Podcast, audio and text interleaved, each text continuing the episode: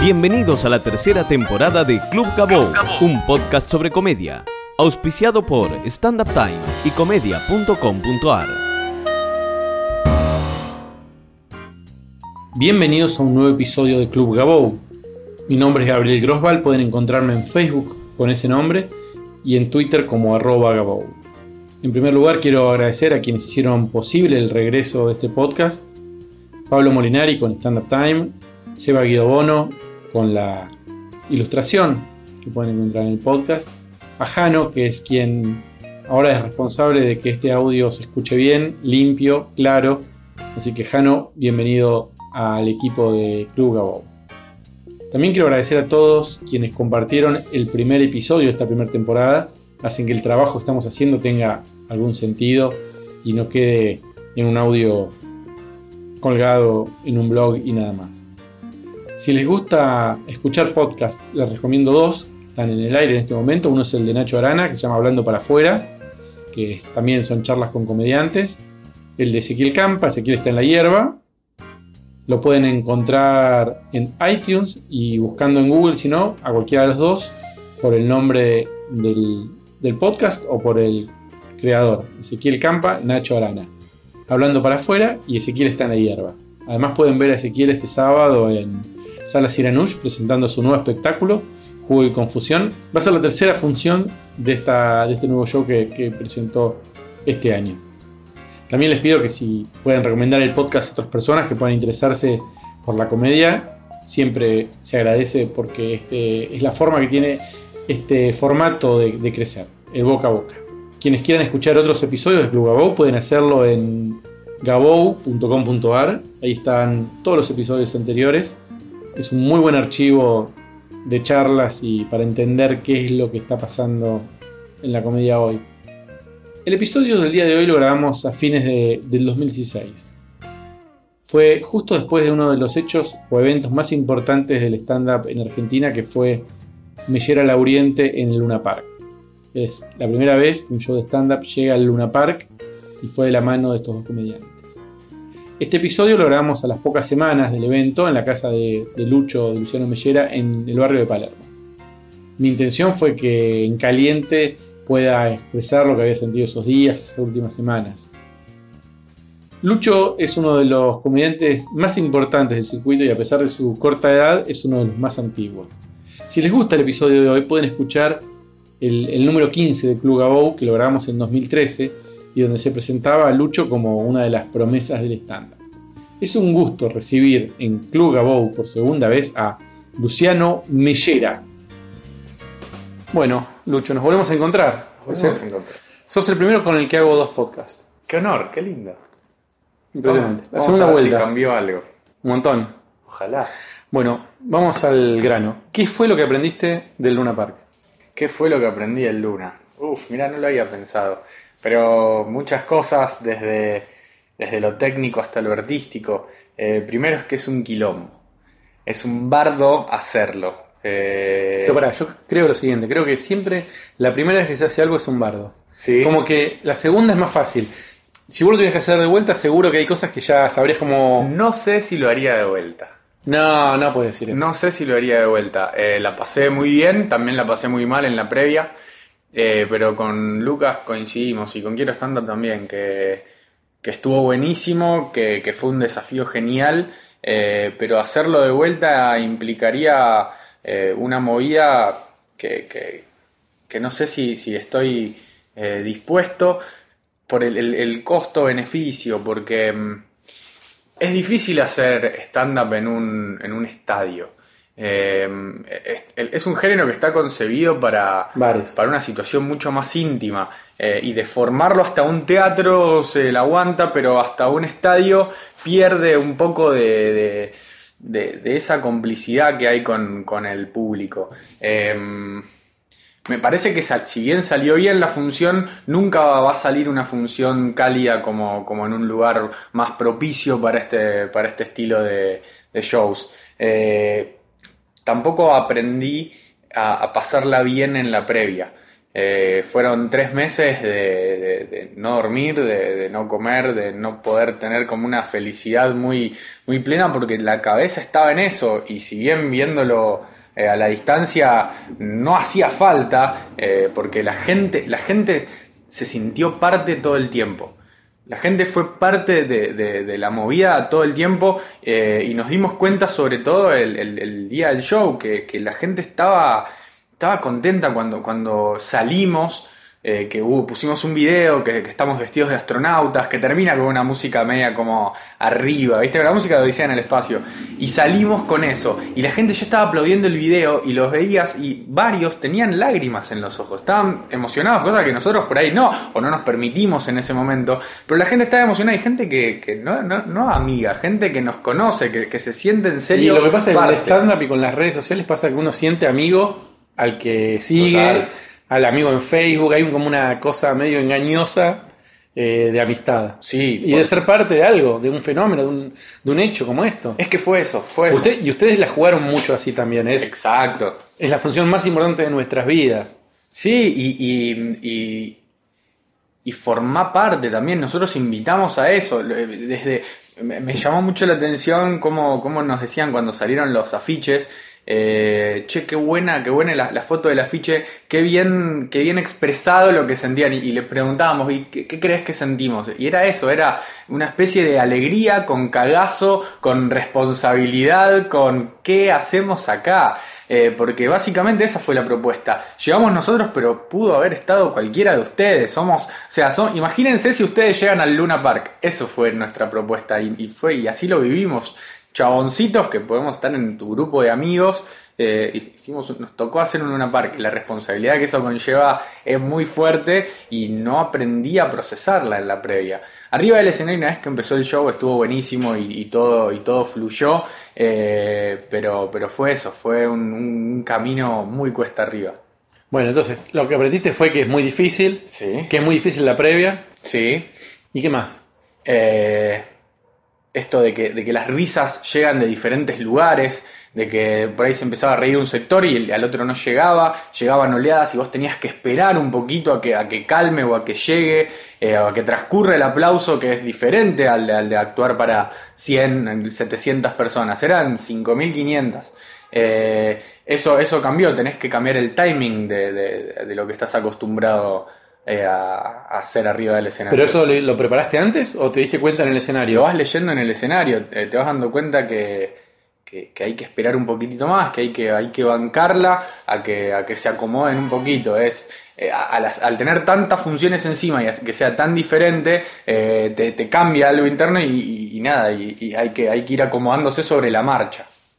¿Y cómo hicieron para juntar esa cantidad infernal de gente? Porque una cosa es un ND que son 700 o un, no sé, un Maipo, eh, algo más, eh, incluso, eh, no sé, algo más intermedio de 1500, pero ese número, Eh, la verdad es que no, no sé por dónde viene. Estaba, Digo, esa yo- gente estaba. pero yo no sé si vos haciendo una función por separado o Lucas haciendo una función por separado llevan la mitad. No, claro, a mí me parece que es que si bien tenemos sectores de públicos diferentes, eh, cuando se juntan los dos grupos, eh, hay, muchos que coinciden en que si bien tenemos humor diferente, que pueden comprar la visión de los dos de- de- del humor. Eh, me parece que nos exponenciamos, que los que fue a ver la gente no fue a ver ni a uno ni al otro, ni a ver solo stand-up, sino a ver Mellera al Oriente, que, que que no, no sé bien cómo, ahí me di cuenta un poco también las dimensiones de lo que era, Eh, que es como ir, a ver a, ellos, Eh, ir a ver un, show, ir a ver un show. Y, le quisimos dar eso también. Me parece que también hubo un muy buen laburo desde la parte de la producción, de, de Quiero, comunicando, o sea, eh, el, el que no vino, no vino porque no quiso, pero se enteró, la mayoría de la gente de Capital y alrededores se enteró que el stand-up iba a ser un Luna Park. Y me parece que esa fue la clave, de que fue como, bueno, vamos a estar, si querés venir, pero nadie podía no enterarse. Vía pública, prensa. Radio, eh, redes sociales, boca en boca. Hicimos una vez, fuimos a Jurabildo, dijimos, a Cabildo y Juramento. Dos días antes de la semana. Exacto. Eh, para ver qué onda, para tantear un poquito. Y eso nos sorprendió bastante. Había mucha gente, pero onda, que es algo que no nos suele pasar. Porque como nosotros no somos famosos, la gente no se acumula en la calle eh, a saludarnos o a, o a sacarse fotos. Por lo general, el que te reconoce es como, hey, buena onda lo que haces, sigue camino. Y eh, me encanta que así sea, porque no, yo soy un toquecito fóbico. Eh, y ese día fue fuerte, fue demasiada gente que ya sabían la que se venía y que estaban con, con la camiseta puesta y bancando la, la- la situación. Y eso fue, fue una, una buena vara para medir. Entonces, ¿qué, qué fue lo difícil, además de lo que te pasaba a vos eh, y, a, y a Lucas, me imagino, esto de la ansiedad y de no saber qué va a pasar y de tener miedo y bla, bla?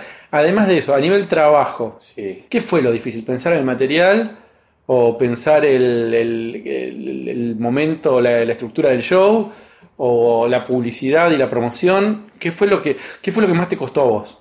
Yo creo que lo, lo- que hubo que pensar fue todo, porque nos empezamos a preocupar más por el material y por lo, artístico bastante más cerca de la fecha, porque había, tuvimos que hacer todo, y si bien está la productora de fondo, eh, es bastante que todos eh, sumamos y todos opinamos, entonces hubo, que, invertir tiempo y energía en todo, en todo, en toda la comunicación, en todas las decisiones. Eh, eh, el hacer un Luna no es hacer un bar. Eh, todo requiere aprobación y seguros y pagar, obviamente. Claramente no fue una movida económica esta en lo absoluto. Dos o tres días antes nos dimos cuenta de que íbamos a no perder plata por la cantidad de gente que había. Eh, pero no, no ganamos mucho. Todo fue a, comunicar, a Luna, a pantallas, a sonido, a, eh, y, en mí, ¿qué fue lo más difícil? Fue el eh, no defraudar. Que quien vaya a ver un Luna vea que los que estaban arriba del escenario estuvieron a la altura de lo que estaban proponiendo. Eh, y de no faltar a, a nuestra filosofía de que lo que íbamos a hacer arriba del escenario iba a ser stand-up. De que no íbamos a llevar una banda, de que no íbamos a llevar mil invitados, que, que estaban ahí disponibles y que se hubieran recopado. Eh, pero lo que queríamos era que realmente y literalmente de una vez por todas llegue el stand-up al Luna Park. Y me parece que eso se consiguió y, y- y eso es lo que más satisfecho me dejó. ¿Y lo- la gente de la sala les dijo algo? Eh, la verdad es que quedaron contentos. Varios días antes eh, nos dijeron que, que ellos nos adelantaron, va a estar lleno. Nosotros estamos todavía con cagacito, eh, pero ellos estuvieron muy yo, seguros. Yo veía a los pibes que, a los acomodadores, que durante el show se ponían en el pasillo y se cagaban de risa. Muy bueno, qué lindo eso. Eh, sí, es, es una locura. Que, que te banque el Luna es, la verdad es que es una locura. A mí lo que me llamó la atención en un momento cuando estábamos ahí en camarines, no sabíamos qué estaba pasando y entraba la gente y nosotros no los veíamos. Me asomo por una rejita que está al lado de camarines y vi toda esa gente, toda esa cantidad ya sentadas y la verdad es que fue como un golpe Bueno, en el pecho. pero vos tenés la experiencia del TED. Sí, también. eso te Pero- movía, ahora, ahora si querés. Pero lo que me llamó la atención era que había gente, estaban los chocolatineros, ¿viste? Los que Sí. venden con la bandejita. Y digo, claro, yo iba a ver ahí a los shows cuando era chiquito o a hacer un recital y están los que venden eso. Y en mi show, y eso, esa boludez me hizo flashear un montón, me Claro. hizo dar dimensión. Lo que decís del TED, sí, TX Río de la Plata estuve el año pasado y este año. Y eran 10 lucas. Eh, eran 10 lucas en Tecnópolis, eh, pero era otra cosa. Esas 10 lucas no me habían ido a ver a mí. Eh, yo no tenía ese tipo de presión, tenía otro tipo de presión que fue igual o más heavy, si querés, que fue estrenar material, hacer material de cero sobre lo que había pasado en esa jornada, sobre todo la del año pasado, que fue muy delicado todo lo que se habló, eh, y este año lo mismo, eran muchos, muchos temas que se tocaban, muchos oradores durante unas jornadas muy intensas, eh, y al final tenía que pasar y hacer material sobre lo que se había eh, hablado. Y mi terror ante esa situación era, eh, tengo que estrenar material de cero, no lo puedo probar con nadie porque con el que lo tenga que probar tiene que haber visto todas las charlas eh, de, la jornada y no tenía a quien un chanchito de la India con quien probar. Y la verdad que nada, me enfermé en la previa, no, no, no podía ni hablar, eh, me curé en el mismo día y estuvo excelente. Pero no tenía la presión de que era mi culpa, la congregación, pero tenía una presión nueva que era, tengo que hacerlos reír con... eh, haciendo una muestra de material frente a 10.000 personas. Fue intensísimo. Y, digamos, porque eso cambió, te- os digo, hasta, hasta ahora, hasta ese momento, al TEDx, no, primero no había ningún, no había habido ningún comediante. Sí. Y vos no habías actuado para tanta gente tampoco. No, no, Ni- ni- ni- no sé si otro comediante actuó para 10 lucas acá. En Argentina, que yo sepa, no. Dos veces lo tuve que hacer y las dos veces las sufrí. Cada vez que me invitaron, que me invitaron fue como, obvio que sí, pero te quiero matar. A Jerry Garbulski lo quería matar las dos veces porque no me podés meter esta presión. Pero me encanta porque es un desafío genial para mi carrera. Yo, Yo creo que ningún comediante tuvo la presión que tuviste vos de los dos TED y este. Y el Luna, no sé, no sé. Espero que no. Igual en Luna lo sufriste más, decís. Eh, no sé, no sé qué sufrí más. ¿En Eh, qué momento se deja de sufrir esas cosas? Espero que nunca, porque si no, No, me pero- falta la adrenalina y esa adrenalina es la que Pero te también, hace superar un también toque. es lindo disfrutarlo. Se disfruta. Arriba del escenario, la verdad es que no, no me puedo quejar. En, en los dos TED y, y- y en el Luna disfruté mucho arriba del escenario y la, y la Pero vos te acordás cuando hacíamos los, los, los ND, Sí. que al principio, el primero por ahí lo sufrimos, Sí. pero que después con el tiempo Se fue como aclimatando uno. uno dice, bueno, sí es esto, ya sabemos lo que, ya sabemos con qué nos vamos a encontrar. Por eso digo, yo creo que el próximo, el próximo Luna que hagan, Sí. ustedes o quiera, o quiero, o por ahí otro comediante, ya hay un camino recorrido, que parece que no, pero bueno, ya sabés qué puedes hacer, que no. Sí, Ya tenés una experiencia, ya sabés, esto era todo nuevo. Nadie sabía qué carajo íbamos, todo nuevo. qué iba a pasar, cuánta gente iba a ir, ¿viste? Porque ahora es fácil hablar después, Obvio. Pero antes era, ¿qué están haciendo? Sí, sí. ¿Cómo que- lo van a llenar? ¿Cómo se va a comunicar? Era- Eh, estábamos todos mirando, este, apoyando como podíamos, cada Pero uno. estábamos todos aprendiendo cómo era la movida y seguramente que, que- que fue eso. Me gustó que, que de- del lado de la comedia siempre hubo mucha banca, siempre hubo muy buena onda. Yo estaba en un sector que había un montón de comediantes y con otros estábamos chateando, ¿dónde está? Estamos en la 9, nosotros estamos, bueno, digo, cada Fue uno. un, fue un lindo momento, me- se juntó mucha gente, fue una linda ocasión eh, para la comedia. Eso me, como que con Lucas fuimos eh, como instrumentos, eh, la excusa para que eso suceda, pero la verdad es que fue una movida muy colectiva y posta que todos formaron parte y, y le influyó a la comedia eso, porque, porque es un nuevo escalón, está buenísimo, hubiera sido nosotros o cualquier comediante, es la alegría, es el, es el festejo ese de, de que poder escribir el capítulo del stand-up, llevarlo a Luna Park en Sí. Argentina, me parece una linda perla. Digamos, y vos, yo, nosotros ya empezamos con el stand-up por ahí, no sé, hace ci- 10, Sí, 6, 7, ponele, digamos, sí. por- pero los tipos que empezaron, Angelini, Weinstein, Rocco, Philly, Sí, sí, sí. Este, cuando era eh, Novik eh, con el cómico 1, La digamos, vieron que, que- que- que Nueva. dijeron hay que hacer stand-up acá. Sí. Y empezaron con un bar. Y esto termina hoy en el, el estadio, no sé. Un lindo ciclo. Sí, Diego Weinstein escribió algo copado en Facebook, eh, como, diciendo esto que decís vos. Eh, la verdad que estuvo bueno. One Rage también eh, le puso muy buena onda, que también es de los pioneros. Y, la verdad es que nos bancó desde siempre. Nada, sin como, como es con eso, con, el festejo, ¿no? Nos, abrió las puertas de su casa para, para ayudarnos un toque a tirarnos un par de puntas con, con el, el- el sketch que hicimos al principio. Al principio con Lucas queríamos hacer algo nuevo y fue abrir haciendo stand-up de a dos. Eh, que con, con una química que es la que, la que le interesaba a la gente que quería ver el show de los dos juntos eh, y estuvo, estuvo piola eso y nada, y Seba no- nos ayudó bastante ahí. Hubo, hubo como que sirvió para, para, para congregar a la comedia y que, y que haya algo que, que nos una ahí como colectivamente un ratito. Eso me pareció maravilloso y nos dimos cuenta después de eso. Claro, claro. Y después cuando fuimos a comer, yo no te vi eh, después del espectáculo. No, no, nos quedamos. Eh, ah, en el, en el O sí, brindis. No, no, no, no. no. Después eh, fuimos a comer y estábamos eh, a la vuelta, pasó Lucas. Y saludó. Y había tres, cuatro mesas largas de comediantes. Este. Que era muy gracioso. Porque Claro. estaba. Estaba. Decís, acá tenés. Todo. Están todos. Estamos todos acá. Qué lindo, eso, eso, eso estuvo, estuvo muy piola. Son cosas colaterales, ¿no? Que, que pasaron a- ante una movida que no nada, fue, fue con, con- con ese fin un poco sin querer, ¿no? De, de- de a- a- agitar el avispero, como acá está el estándar. Sí, además un género que, que no paró de crecer. Digamos, es una muestra también de que el género, viste, que siempre la moda del stand-up, el boom del stand-up. ¿Qué más aprendiste? ¿O qué consejo darías a alguien que quiere hacer un show grande?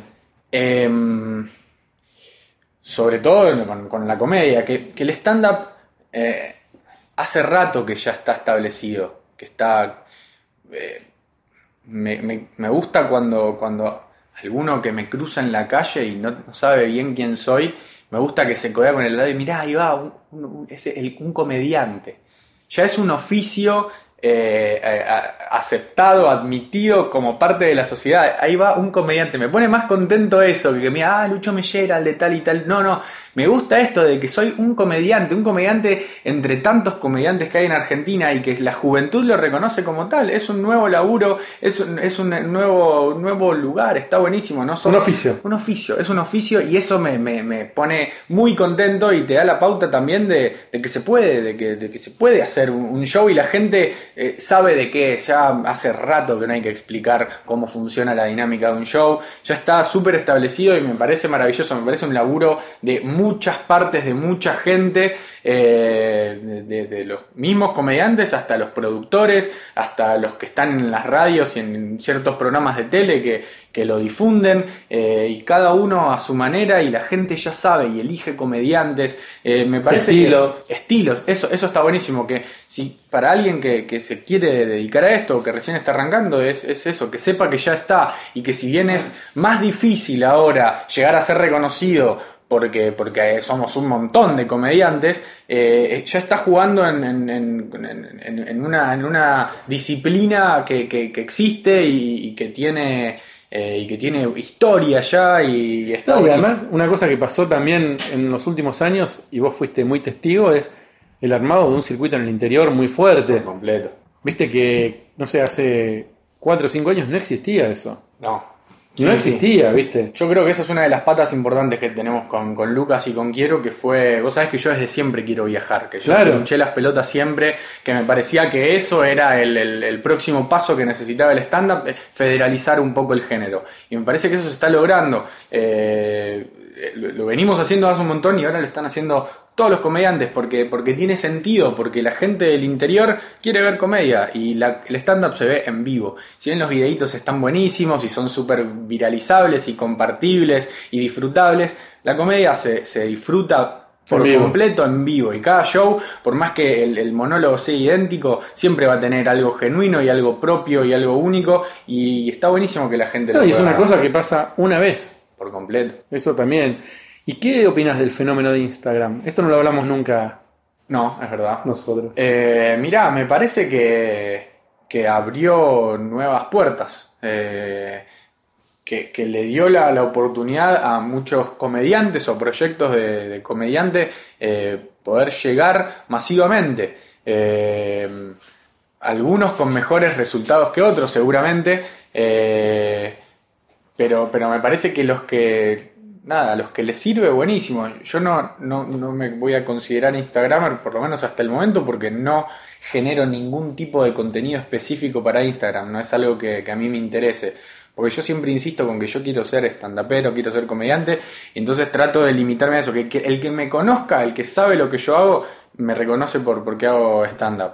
Eh, pero hay gente a la que le gusta, a la que le sirve. Eh, nada, el mejor ejemplo creo que es, que es Grego. Eh, Grego es, fue el, el- el pionero en esto y, y lo, que, lo que lo hace también seguir creciendo es que él es él en, en Instagram. Es, vos lo que estás viendo es él. Claro. Y cuando lo ves en vivo es él. Entonces es, es fácil. Es coherente. Es coherente. Él mantiene la esencia, eh, no, no, se, no se prostituye por, por sumar gente. Eh, y eso me parece que es un, un buen ejemplo. Hay algunos que a mí me, yo compro por ahí que me hacen reír, pero no soy muy consumidor de, de Instagram. No es, no es a mí algo que. Entiendo que, entiendo que no me hablan a mí también la mayoría de esos videos. Eh, o de esos eh, comediantes. Pero me parece buenísimo, eh, se abre el juego. Es, en su momento fue YouTube, a mí me sirvió mucho Taringa para, para Claro. explotar un poco lo, lo que yo hago, para mostrar un poco lo que yo hago. A ellos les sirve Instagram, está buenísimo. Siempre va a haber alguno que te guste y alguno que lo odies, pero bueno, que la gente elija y que vaya a ver lo que quiera, total, hay gente para rato. El otro día Pipa decía una cosa muy interesante que era, en realidad me lo dijo Seba, Guido Bono, me decía, la gente, el, boom es de, la gente no, no está yendo a ver comediantes, está yendo a ver Instagramers. Claro. La gente no quiere ver un tipo, o sea, si tocara el bombo o, o una obra de teatro tradicional o hace stand-up, es lo mismo. Sí, sí, va a haber el fenómeno. Sí. Eh, pero cuando se encuentra con el que el fenómeno que, que compró por Instagram arriba del escenario la rompe, va a seguir viendo Y comedia. lo que pasó fue mucho eso, que muchos tipos, por ejemplo Rada, Sí. Radagast, que son muy talentosos, Obvio. usaron la herramienta y la gente que lo va a ver al teatro le garpó un montón. Sí. Le, le sirve a, a Radagast, le sirve como de flyer lo que hace en Instagram. Claro. Es un- una muestra de lo que hace en el escenario, que es un chabón, un comediante que si bien no es puro de stand-up, es de los que más oficio tiene. Arriba del escenario la descose y la descosió siempre. Y está buenísimo, se, se lo digo a él cada tanto, que está buenísimo. Que la gente lo haya descubierto, que, que Instagram haya sido la excusa para que lleguen a él, me parece buenísimo. Eh, que sirva para eso. Eh, con eso estoy muy de acuerdo con Instagram. Mirá, hay una teoría que no la tengo desarrollada, pero que es la siguiente, A que ver. es que uno nunca termina de volantear. Viste que uno cuando volantea dice, yo no quiero volantear más, Sí. pero después tiene que volantear de alguna manera. Muta, claro. Que puede ser tweets, videos, Rueda de prensa. rueda de prensa, que es un pijazo, tener que ir por 40.000 medios, por ahí en una mañana que viajaste todo el día. Este, Buena vos, vos hiciste el Luna Park. Sí. Digo, más lejano a un volantero, a un comediante que volantea, no puede haber. No, pero tuve que volantear. Pero tuviste que volantear. Tuve, tuve que, que la- le tuve que contar a todos, tuve que ayudar a que todos se enteren que, que estaba esa fecha. Tuvimos que ir a mil radios, a mil programas. levantarte temprano, acostarte Oh, tarde. Digo, por eso los comediantes que dicen, mi objetivo es no volantear, viste que muchas veces Sí. dicen, no, no, mi objetivo es no volantear. No, ojo, no te confundas porque primero siempre vas a volantear. Y después no es tan grave volantear. No, claro, hay que encontrarle la, la Fácil, forma. y dos horas y Yo siempre banqué mucho volantear, siempre me divirtió mucho volantear. Eh, pero, pero es eso, es bancar lo que estás haciendo. eh, siempre a- a- en, en una manera nueva, hay que innovar. De hecho, nosotros salimos a volantear. La idea de ir a Cabildo y Juramento Claro. era llevar volantes y repartirlos. La gente se congregó por, por otros medios, pero, pero estuvo buenísimo. Cuando Gasalla va, se sienta con Mirta Legrand. Está volanteando. Está volanteando. Claramente. El tipo prefería estar en una quinta en su casa. Sí. Llega un momento en que te das cuenta que te hace clic la cabeza que todos los invitados de todos los programas de radio y de tele, ninguno, o sea, el 99% no está ahí porque consiguieron hacerle una nota a tal chabón. Está ahí porque está, Está vendiendo algo. haciendo prensa de algo que vende, obviamente. Por eso siempre al final recordarnos a dónde estás, cuándo vas a estar, es por eso. Si fue divertida la nota, genial, pero los invitados van para vender lo que hacen y está buenísimo. Es así, así funciona el sistema. Bueno, Lucho, vamos a ir con la última pregunta, Dale. que es, ¿y ahora? Porque esa es la pregunta del millón. Yo creo que ese es el, el desafío más grande que nos trajo el Luna. Esa pregunta nos la venimos haciendo desde que cerramos el Luna, desde que cerramos la, el, el poder hacer el Luna, ¿no? Hace, hace varios meses. Eh, fue, y, y después qué? Y, la, y se transformó en ¿y ahora qué? Eh, y esa es una pregunta eh, que, que no, no sé si está todavía resuelta. Eh, por Pero lo pronto... Eso, por lo pronto, que hacen la costa? Ahora es la costa, que es la temporada, es la tercera temporada que, que vamos a hacer. Hacemos base en Mar del Plata, pero estamos en todas las ciudades de la costa con, con Mellera al Oriente, eh, con quien stand produciendo. eh, y está buenísimo porque ya sabemos que es nuestra época del año en que más se labura. Son, no sé, son posta 30 shows por mes, porque es así. Es todos los días y si un día no, hacemos 6 por semana, ponele, muchas veces hacemos doble show. En Pinamar, en Gessel, por lo general los shows se duplican. Eh, esperemos que este año también, ojalá, porque cada vez somos más que estamos yendo para allá.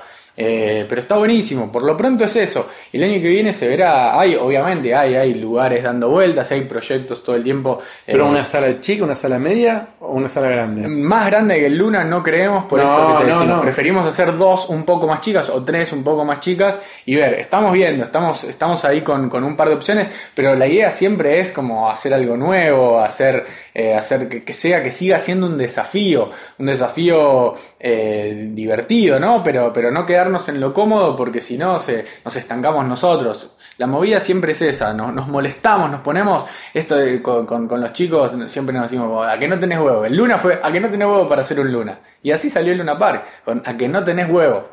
Eh, y, y así nos, nos movemos, ese es nuestro, nuestro motor para seguir haciendo quilombos cada vez más, más grandes y más complicados. ¿Y, y cuánto influyó tu relación con, con Lucas para, para hacer... Digo, viste cuando uno como con una pareja hace una cosa eh, medio complicada, que si no te llevas muy bien, Sí. Se va toda la mierda. Y yo creo que, que- que todo, que no, no, no lo pude haber hecho con, con otro co- comediante, porque somos amigos y porque hay una química que se nota mucho y que es la que se transmite al público, es la que hace que, que la gente nos sienta eh, parte de sus grupos. Que, porque somos posta uno más, somos un amigo más, porque, porque los dos somos muy parecidos arriba y abajo del escenario, porque hacemos muchas cosas juntos, porque nos vamos de vacaciones juntos, porque pasamos la semana juntos, viajamos todo el tiempo, toda la semana tenemos un Claro. viaje al interior, y arriba del escenario ya desde hace casi dos años, hacemos una parte que es los dos juntos en el escenario. Si bien en Luna estrenamos esto de empezar los dos juntos, siempre venimos cerrando los dos juntos con esto de las preguntas. Y ahí se nota la, la química, que, que- que es lo que dice OneRage, que le pasa eh, con Petty, que se nota mucho en, en la radio, que es eso de lo tenés o no lo tenés. Eh, y yo creo que con Lucky lo tenemos, te puede gustar o no, eh, pero hay una química. y, y la verdad es que hay que bancar muchas cosas para estar todo el año de gira y hacer Por proyectos tan grandes. Y la verdad es que no hay roces, porque si bien tenemos miradas diferentes de- de- del humor, tenemos una filosofía muy similar, esto de- de ir para adelante. De- de- Es muy de difícil. no es digamos, cualquiera que trabajó en un grupo sabe que te discutís, te sacás los ojos por una foto, por el cartel, cómo lo ponés, la tipografía. Nunca, la, la verdad que nunca. Toco madera, pero nunca, nunca no, no, no. Las discusiones con Lucas son graciosas. O sea, por ahí estamos enojados discutiendo algo y vos lo ves afuera y en serio están discutiendo por, por esa. ¿En serio esta es la pelea de- del grupo? No, no, no existe, no porque, porque no, no, hay, no hay competencia, nos ponemos contentos con los logros del otro eh, y muchos logros son eh, juntos y está, está buenísimo. eh. Es necesaria esa química y nada, lo, lo, lo- lo valoramos mucho eso, lo, respetamos y está buenísimo. Te juro que es la última pregunta. Las que quieras, ¿Cómo fue. ¿Cómo fue la noche anterior al Luna? ¿Durmieron o no durmieron? ¿Se chateaban entre ustedes? No, la verdad es que la noche anterior coincidimos los dos en que fue la que mejor dormimos, porque fue el día anterior fue cuando terminamos de pulir todos los últimos preparativos y ahí dijimos, bueno, como está, está listo, ahora queda subirse y hacerlo. Los tres meses anteriores fueron Vietnam. La noche anterior dormimos como angelitos. Mirá vos. Bueno, bueno, muchas gracias. A vos, a vos. Nos vemos la próxima. Nos vemos en el tercero. Dale.